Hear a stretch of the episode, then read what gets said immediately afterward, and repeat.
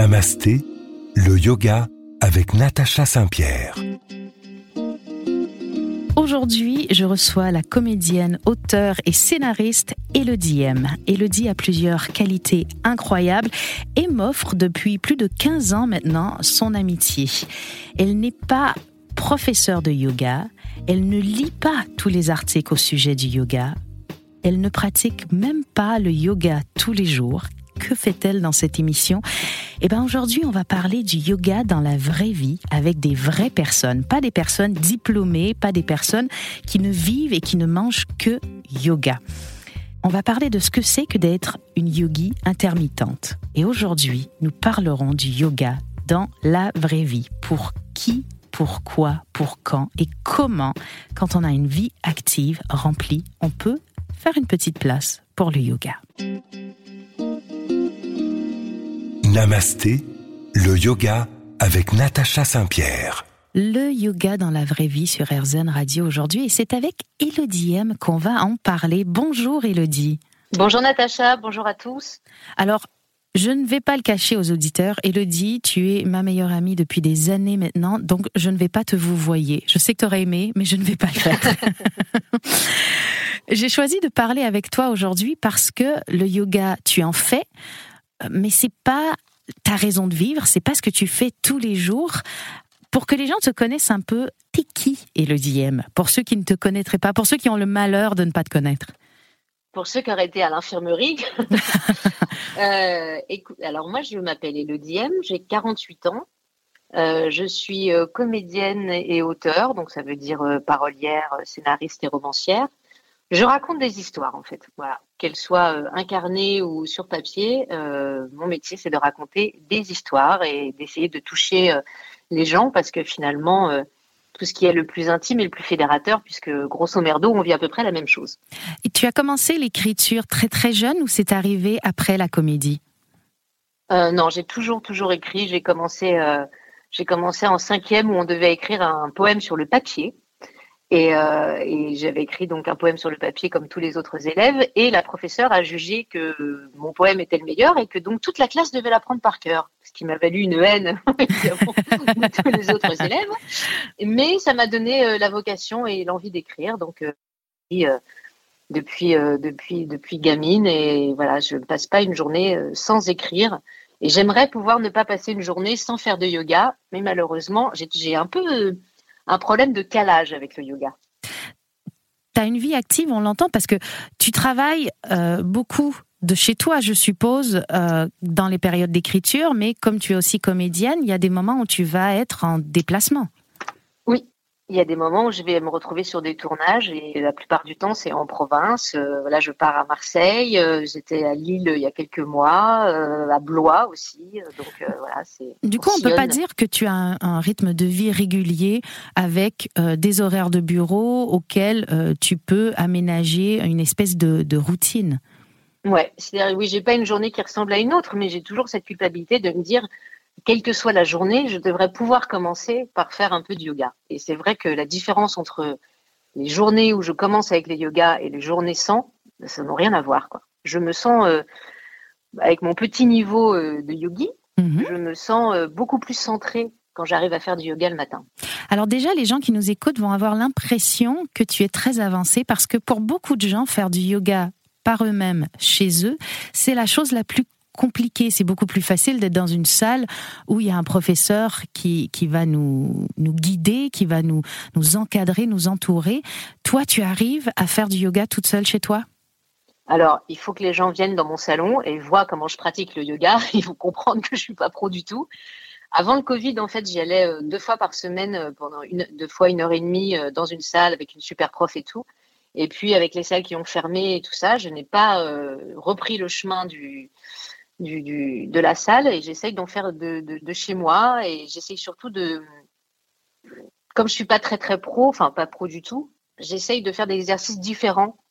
Mais justement, je vais te poser une question. Mmh. Euh, quand on pratique pas intensément euh, et qu'on est comme moi un peu néophyte, quand on a des courbatures euh, le lendemain, est-ce qu'il faut s'y remettre et enchaîner ou qu'est-ce qu'on peut faire contre? Est-ce qu'il faut au contraire faire un, un jour de, de, de relâche c'est une belle question, Elodie. Euh, il y a les deux possibilités. Ça va dépendre du niveau de ta courbature. Il faut euh, identifier si c'est une courbature ou si c'est un muscle qui a été un petit peu trop sollicité et où là on voudrait lui laisser un peu de repos ou si c'est mhm. simplement les muscles qui se réveillent parce qu'on travaille. Ça va dépendre aussi du style de yoga qu'on pratique et on peut totalement adapter notre pratique du yoga à notre courbature. Si on a fait un yoga qui est très exigeant physiquement euh, le lundi par exemple et qui est très engageant musculairement, on peut peut-être faire un yoga qui est beaucoup plus doux le mardi ou le mercredi. On peut laisser des jours de pause aussi. On va mhm. parler de tout ça dans l'émission et, de plein d'autres choses. Elodie, reste avec nous parce que aujourd'hui, on parle avec toi du yoga dans la vraie vie et c'est sur RZN Radio.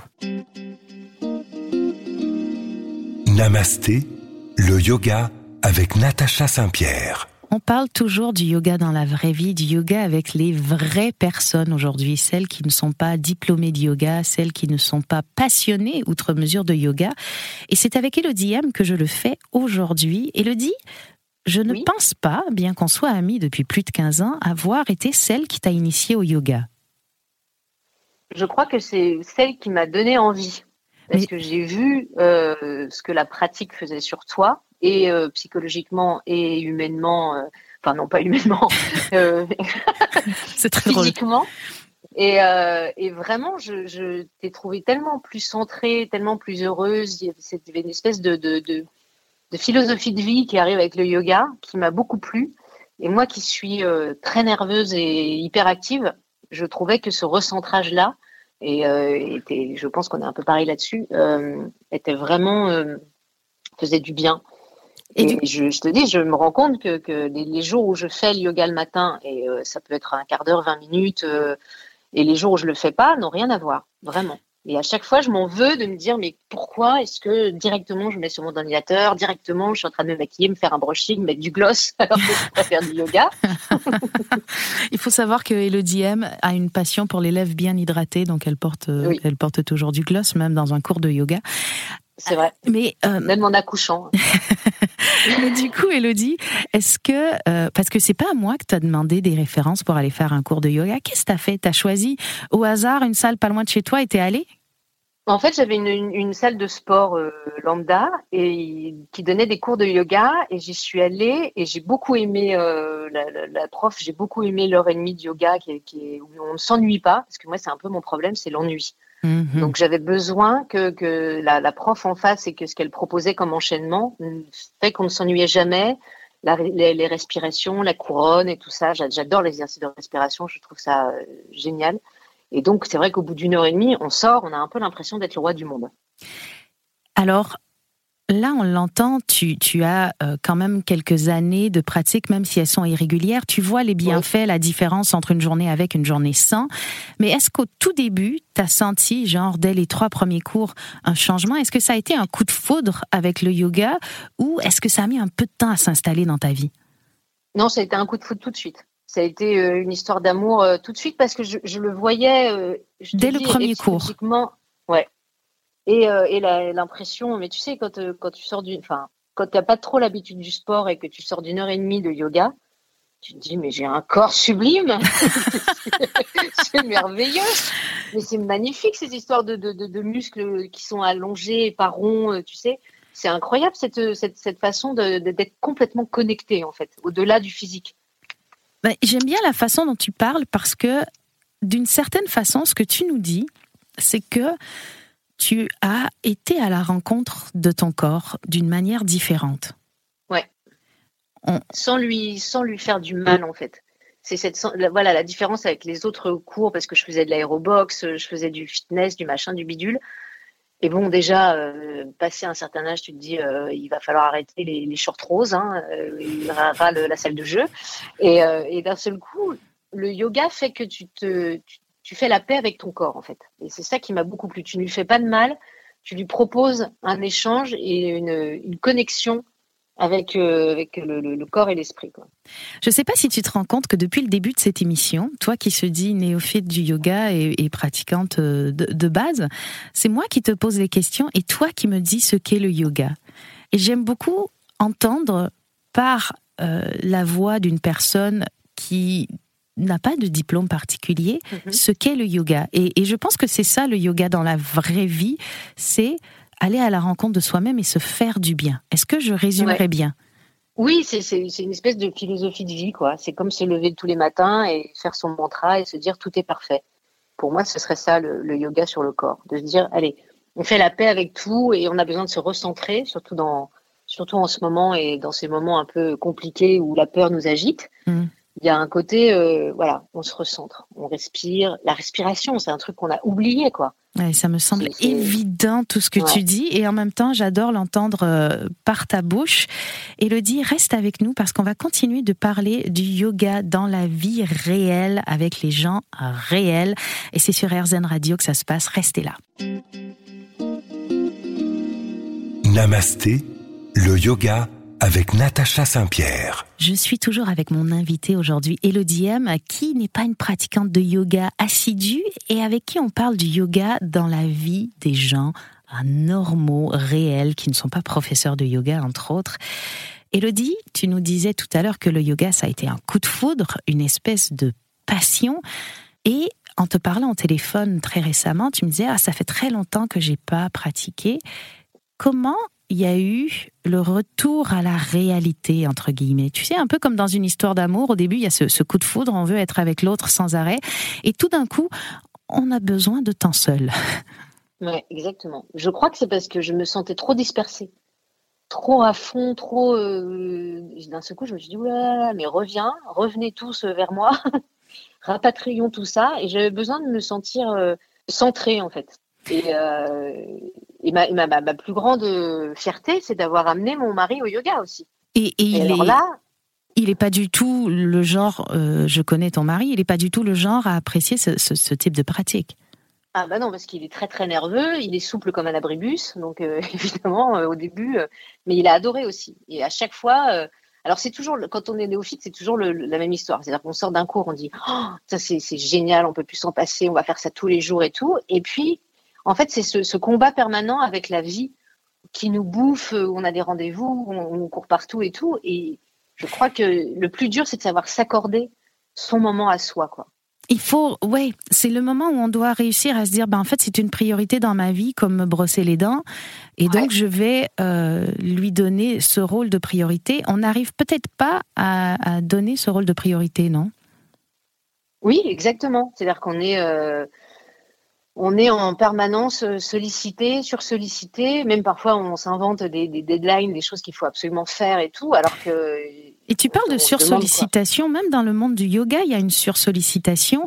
Euh, est-ce que, comme beaucoup de gens dans ta phase coup de foudre avec le yoga, tu t'es mis mhm. à acheter euh, compulsivement des leggings et, à vouloir un tapis de yoga et de l'équipement et à te dire que ça allait changer ta vie, il te fallait un sac de yoga, etc., etc.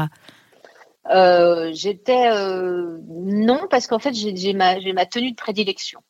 Donc je me dis ah. voilà dans, dans, cette tenue je suis parfaite. et euh, mais en fait tu sais le truc c'est que dès que je mets mon tapis de yoga mon chat va dessus. bon faut savoir que mon chat est obèse en plus donc il prend beaucoup de place. Et ce qui est incroyable c'est que quand tu regardes un chat tu te dis mais il a tout compris en fait la façon dont il s'étire, la façon dont il bouge et tout, tu te dis mais c'est comme c'est. fait du yoga. On a oublié notre instinct animal quoi. On dit que les, euh, les chats s'installent dans vos maisons là où l'énergie est la meilleure. Et donc, si ton chat aime ah, ton tapis de yoga, je pense que c'est parce qu'il doit y avoir une, une bonne énergie. Ouais. Pendant le premier confinement, on s'appelait parce qu'on pouvait pas se mhm. voir. Et tu me disais attends je te rappelle plus tard je suis en train de faire ma séance. Mhm. tu faisais des cours de yoga en ligne je pense ouais, euh, pendant le premier confinement. Pendant le deuxième confinement je pense que ton tapis a dû rester bien rangé. Ah oui oui pourquoi est-ce que toi tu as une explication ou est-ce que c'est pour toi aussi un mystère euh, je me suis jamais posé la question, mais je pense que le premier confinement nous a fait tellement peur qu'on avait un besoin de, de, recentrage, d'ancrage, besoin de ouais d'ancrage et, et, de trouver un rythme dans ces journées, puisque d'un seul coup, euh, on pouvait plus sortir, il y avait plus de rendez-vous, il y avait plus rien euh, à part des zooms, mais bon, tu peux passer ta vie devant l'ordinateur, euh, c'est fatigant. Et je pense qu'on a, on a, j'avais cette hygiène de vie et, et j'avais les mantras le matin et je faisais de la méditation et tout. Et puis le deuxième confinement Il était différent parce qu'on pouvait quand même travailler. Et, donc, il y a eu un côté, euh, et bah, pareil, toujours le combat avec la vie. Et, le travail euh, reprend le dessus sur ta pratique du yoga. Ouais, exactement. Le travail, le stress, euh, la, pression, le, fait de, complètement. Mais c'est débile, hein. Je, non, c'est pas débile. Je, pense que en fait, on a tous ces, ces contraintes-là qui sont dans nos têtes, qui sont depuis qu'on est tout tout petit, euh, mis bien en avant, il faut travailler pour réussir, pour manger, sinon tu dormiras pas. Donc on a des peurs ancrées, je pense, et, on, fait passer notre bien-être, que ce soit le yoga ou une autre activité, en un second plan. On va parler dans quelques instants, Elodie, du moment où tu as repris le yoga. Et restez avec nous sur RZN, on parle du yoga avec les vraies personnes aujourd'hui. Namasté, le yoga avec Natacha Saint-Pierre. Tout à l'heure, Elodie nous le confiait, pendant le premier confinement, elle a beaucoup pratiqué le yoga. Pendant le second, elle l'a beaucoup laissé de côté. On est en train d'identifier ce qui fait qu'on peut laisser notre pratique de yoga de côté. On parle du yoga dans la vraie vie. Elodie, toi, c'est le travail qui prend le dessus sur ta pratique de yoga. Exactement. Et alors, ce qui est drôle, c'est que c'est parce que je me suis cassé trois côtes cet été et qu'il y a un mois et demi, j'ai eu le Covid, c'est que c'est quand j'ai été rétablie, j'avais très très envie de retrouver euh, mon corps. Parce qu'évidemment, quand tu as trois côtes cassées, bon bah inutile de dire que le chien euh, qui soit assis, couché ou sur le côté, euh, c'est impossible. Hmm. Et, et, ensuite, avec avec le Covid, j'ai passé vraiment dix jours un peu pour un peu cassé. Et quand tout est redevenu à la normale, j'avais vraiment besoin de reconnecter mon corps et c'est pour ça que j'ai repris le yoga.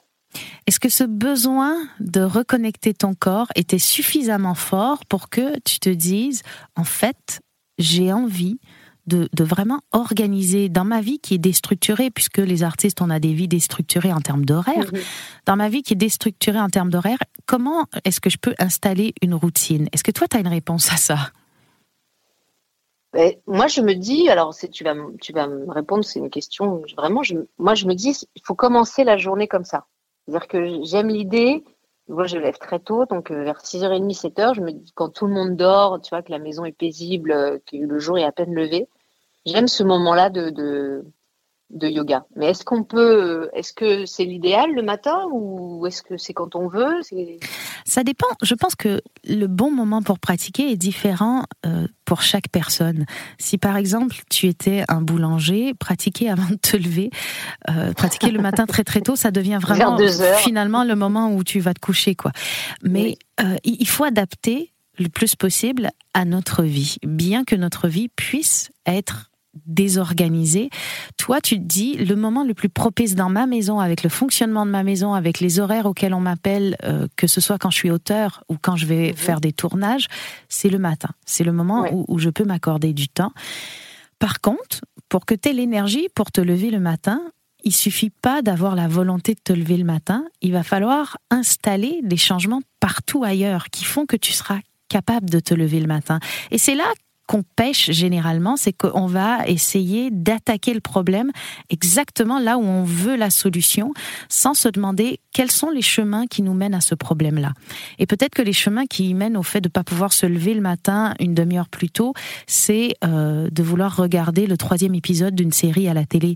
C'est de, vouloir euh, regarder son téléphone le soir dans son lit et du coup s'endormir une demi-heure plus tard. Et la première chose qu'on doit mettre en place, si on se dit, ben en fait, euh, moi je dors 8 heures depuis 30 euh, ans, euh, je vais pas du jour au lendemain me mettre à dormir 7 heures et demie pour pratiquer du yoga, ça va pas tenir dans le temps. il faut se dire comment je vais faire pour continuer à dormir 8 heures et me lever 30 minutes plus tôt. Eh ben, ça veut probablement dire de me coucher un peu plus tôt, mais j'ai quand même besoin de mon temps de repos, donc manger un peu plus tôt. Donc c'est vraiment tout l'horaire de la journée qui doit être modifié quand on veut installer une nouvelle habitude.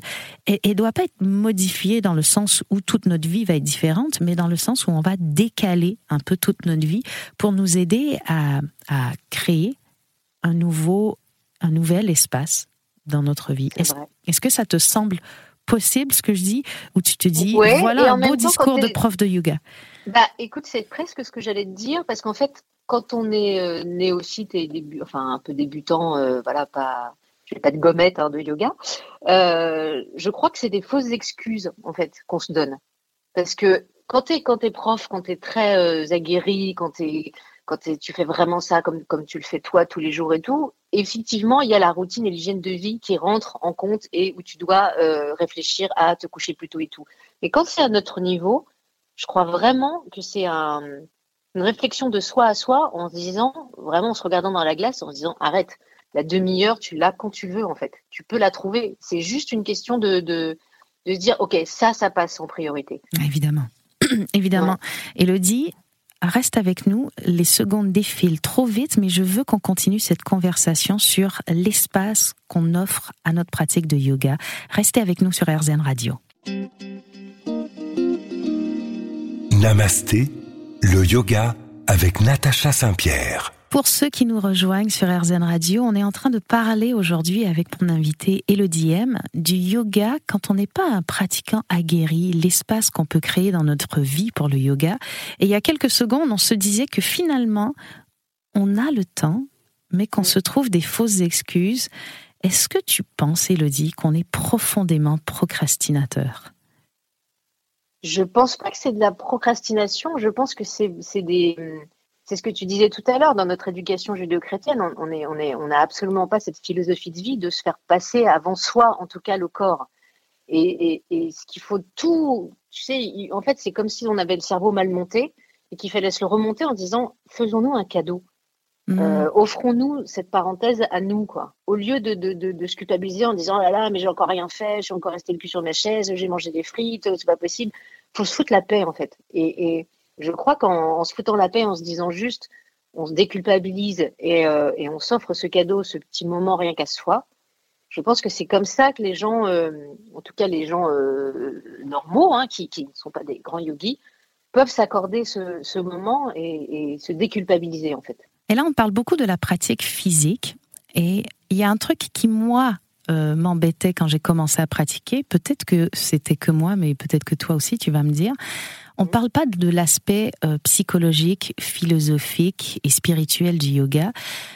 Au début, j'avais l'impression que si je méditais dans la journée, allez, 10 minutes de méditation, que ce soit dans la contemplation, que ce soit en marchant, peu importe où j'installais cette méditation, j'avais pas l'impression que ça comptait comme du temps de yoga. Est-ce que pour toi, avoir une pratique euh, spirituelle compte comme un temps de yoga? Euh, une fois de plus, je me suis pas posé la question, mais, mais c'est un tout. C'est plus une, comme une spiritualité. Moi, je vous donne un, petit secret que j'ai, que j'ai appris euh, d'ailleurs par le prof de yoga. C'est en fait, je, on imagine, voilà, quand on a des problèmes, des gens qui nous emmerdent, des, trucs qui vont pas, euh, bref, hein, on a tous, voilà, la route est pavée d'imbéciles, hein, donc forcément, on a forcément quelque chose qui va pas. Je le cristallise comme une espèce de nuage au-dessus de ma tête et je souffle et je fais descendre ce nuage jusqu'à mes pieds, jusqu'à l'ancrer dans la terre, et je respire en imaginant un soleil blanc jusqu'au cœur. Et tant que j'ai pas cette lumière blanche et ce soleil blanc qui remonte, je recommence l'exercice. Donc c'est avant tout sur la respiration, donc ça va totalement avec le yoga. Et tant que j'ai pas ce soleil blanc qui remonte, euh, je continue. Et une fois que j'ai ce soleil blanc qui remonte, je ne sais même plus ce que j'avais dans mon nuage noir. Ouf, ça a disparu, ah. je l'ai enterré dans le sol. Et j'aime beaucoup. Je pense que je vais le, piquer à ton professeur de yoga et je l'enseignerai aussi dans, dans, les moments de relaxation. Donc, ce que tu me dis à, à mon couvert, c'est que pour toi, on n'a pas besoin de faire des postures de yoga pour avoir fait du yoga dans la journée. Ouais. Je, une fois de plus, pour moi, c'est vraiment une, une philosophie de vie, euh, installer le calme, le zen, se connecter euh, le corps et l'esprit. Donc tu n'associes pas le yoga à une pratique sportive. Pour toi, c'est beaucoup plus que ça. Oui, pour moi, c'est plus une, philosophie. C'est plus une, comme euh, ouais, c'est. On dit, on dit vivre dans l'état de yoga quand on est professeur. Est-ce que ça te parle vivre dans l'état de yoga? Oui, complètement. C'est-à-dire que je sais que d'une journée à une autre, ça va être la façon dont dont je vais la dont je la vois. Et est-ce que la pratique physique t'aide à être dans l'état de yoga. Oui. La porte du corps est une bonne porte pour ouvrir le cœur et l'esprit finalement. Oui, mais parfois c'est même des tout petits exercices. Euh, Parfois, c'est même cinq minutes. Je me, je me souviens, euh, tu vois, moi, j'ai les, les, enfin, tu le sais, je suis, j'ai toujours les épaules euh, que je suis très, très, euh, comment on dit, compressée. Mhm. Et je me rappelle qu'il y a très longtemps, tu m'avais appris à mes, mes, bras des deux côtés du corps et à balancer les bras. Oui. Tu te souviens? Le Et, fameux euh, hélicoptère, oui. Voilà, les- l'hélicoptère que je fais parfois dans le, dans, dans le métro, donc c'est particulier. Euh, mais ça me fait un bien fou parce que d'un seul coup, le fait de repenser à son corps, tout simplement, de reconnecter. Pour moi, j'ai pas besoin, euh, tu vois, d'être sur un tapis de yoga, d'avoir besoin de d'une très longue méditation, de la petite musique, de la petite bougie et tout. Certes, ça c'est formidable quand on a le temps. Tu n'as pas besoin de sanctuariser ta pratique de yoga. Non, elle est, euh, ça, ça m'accompagne en fait dans les, Elodie, bons- dans les bons moments. Elodie, reste avec nous parce qu'on va parler dans quelques instants de ton hygiène de vie depuis le yoga sur RZN Radio. Restez là. Namasté, le yoga avec Natacha Saint-Pierre. On parle avec Elodie M du yoga quand on n'est pas professeur de yoga, quand on n'est pas un féru de yoga. Au tout début de l'émission, tu nous as dit une journée avec du yoga, c'est pas la même journée. Je suppose qu'une semaine, c'est pas la même semaine et un mois, c'est pas le même mois. Et est-ce que tout ça induit dans ta vie des changements, euh, par exemple au niveau de l'alimentation? Oui, parce qu'à partir du moment où tu vas prendre conscience de ton corps, de la zénitude que tu peux apporter, du bien, vraiment du petit cadeau que tu peux te faire à toi, d'un seul coup, tu te rends compte que le sucre t'énerve. D'ailleurs, euh, moi, euh, dès que je mange du sucre, mon fils il me dit Ah, ça y est, elle a mangé du sucre, attention, planquez-vous. que la viande rouge, c'est pareil, c'est c'est les légumes, tu mets trois heures à digérer, la viande rouge, tu mets trois jours. Et le café qui me surexcite, c'est des choses que j'ai totalement euh, oubliées de, de mon alimentation. Pas. euh, Est-ce que ça a été compliqué de l'oublier? Est-ce que ça a été compliqué de sortir ces choses-là C'était pas, c'était pas une obligation en fait. C'était pas, euh, on me disait pas il faut pas ci, il faut pas ça. C'était de mois à mois où je me suis rendu compte qu'en fait ça ne m'allait pas de boire du café parce que je ne dormais pas, ça ne m'allait pas de manger de la viande rouge parce que je mettais 8 ans à la digérer et le sucre m'énerve. Donc euh, oui, bien sûr, de temps en temps il y a des pulsions et tout. On est, on est évidemment euh, pas parfait, loin s'en faut.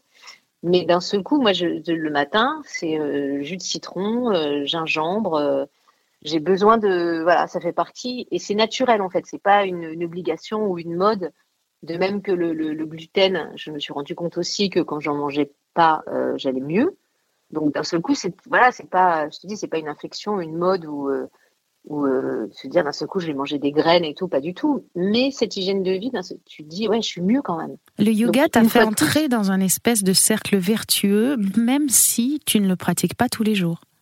bah, en fait tu te rends compte que c'est très euh, tu te fais des petits cadeaux. Donc euh, pourquoi s'en passer? J'aime beaucoup cette phrase, pourquoi s'en passer? Mais oui.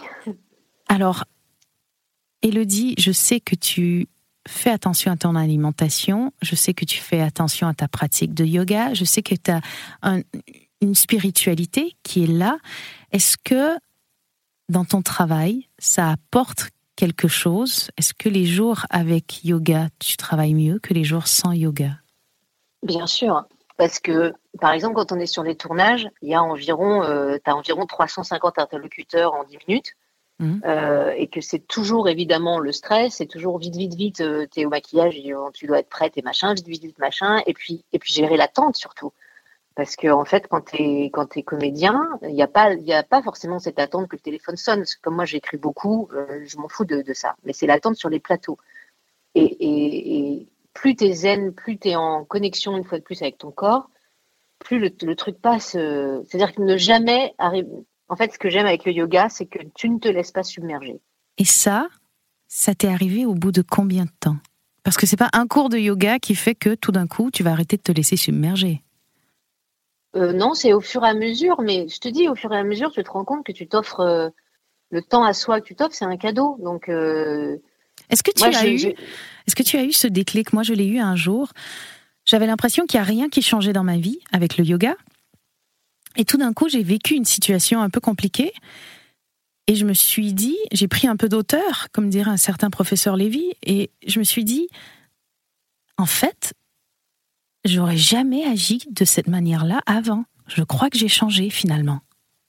Mais en fait, ce qui est fou avec le yoga, c'est qu'on parle toujours des positions au yoga et que tu te rends la vie plus belle quand tu te positionnes dans la vie. C'est-à-dire quand tu apprends à dire non, quand tu dis oui pour les bonnes raisons, quand tu vas suivre un mouvement qui te plaît parce que tu sais qu'au plus profond de toi ça te plaît, c'est-à-dire que tout, une fois de plus cette connexion avec toi fait que d'un seul coup tu te positionnes. Et je crois que le fait d'avoir des positions yoga avec les temps, les enchaînements, et tout ça fait que d'un seul coup ça te, le fait d'être positionné dans la vie en fait change tout. Alors, on va s'arrêter sur cette phrase qui est magnifique. Le fait d'être positionné dans la vie change tout, et c'est peut-être grâce à nos positions sur nos tapis de yoga qu'on mm. arrive à faire tout ça. Restez avec nous, on va continuer à parler avec Elodie M du yoga dans la vraie vie. Aujourd'hui, je vais vous décrypter un yoga sutra et on va l'analyser ensemble, Elodie et moi. Restez avec nous sur RZN Radio. Namasté, le yoga avec Natacha Saint-Pierre. Je décrypte chaque semaine un yoga sutra pour vous. Aujourd'hui, puisqu'on parlait du yoga dans la vraie vie, j'ai choisi de vous parler d'un sutra qui nous laisse de la place, qui nous laisse la place pour adapter les choses à nous, à qui nous sommes. Et c'est le sutra du chapitre 1, verset 39 qui dit Yata Abhimata Dhyanadva. Donc là, vous avez tout compris. Non? C'est un sutra qui dit En contemplant ce que l'on peut aimer, l'esprit se stabilise. Dans cette section du chapitre 1, Patanjali énumère un certain nombre de façons dont l'esprit peut se stabiliser. Et la dernière entrée dans la liste, c'est le verset 39, qui est à mon sens très puissant parce qu'il dit, après toute la discipline qui est présentée dans les Yoga Sutras, on pourrait se décourager. Mais ce verset, il donne de l'espoir, parce que Patanjali affirme qu'il est possible pour l'esprit de devenir stable en se concentrant sur ce qui lui plaît. Et c'est à ce moment-là où on évite le, fabuleux je ne sais pas penser à rien, mais pense à quelque chose, pense à ce qu'il te plaît. Ce verset, il est important parce qu'il souligne que ce processus de concentration et de méditation, c'est lui qui fait de la pratique du yoga quelque chose, et pas de la pratique spécifique elle-même. Parfois, les étudiants de yoga deviennent de plus en plus étroits dans leur définition du yoga. Ils ont le sentiment que leur approche ou l'approche de leur professeur est la meilleure, voire la seule valable. Et Patanjali nous explique clairement au verset 39 qu'on peut pratiquer à partir du cœur et laisser l'attraction naturelle que chacun de nous a sur un aspect de la vie nous entraîner dans une pratique plus profonde. Est-ce que ça te parle, Elodie Oui, ça, c'est très très joliment dit et bravo à ce monsieur. Je crois que c'est un petit peu ce qu'on disait tout à l'heure sur le fait de, s'offrir des cadeaux, parce que forcément, euh, on va pas s'offrir des cadeaux qui nous plaisent pas. Donc ça, ça revient sur la concentration de, ce qui nous plaît et de l'esprit stabilisé. C'est-à-dire que tu vois, quand, quand quelqu'un te fait un, cadeau, quand tu, tu manges quelque chose que tu aimes et tout, forcément l'esprit est là, forcément tu es centré. Alors, je vais te donner un truc aujourd'hui. À toi qui disais, je ne pratique pas le yoga tous les jours, je ne pratique plus le yoga, je n'ai pas le temps. Et des fois, tu vas te coucher le soir en culpabilisant, en disant, mais j'ai pas pratiqué, pourtant j'ai eu le temps à tel et tel et tel endroit. Alors, plutôt que d'être allongé dans ton lit et de culpabiliser et de te dire tout ça, en étant allongé dans ton lit, tu vas fermer les yeux et tu vas faire une pratique de yoga qui est très simple, qui va être la gratitude. Tu vas t'énumérer toutes les belles choses de ta journée. Donc tu vas stabiliser ton esprit sur ce qui te plaît. Et tu vas juste dire à quel point tu es heureuse d'avoir vécu ça, d'avoir rencontré telle personne.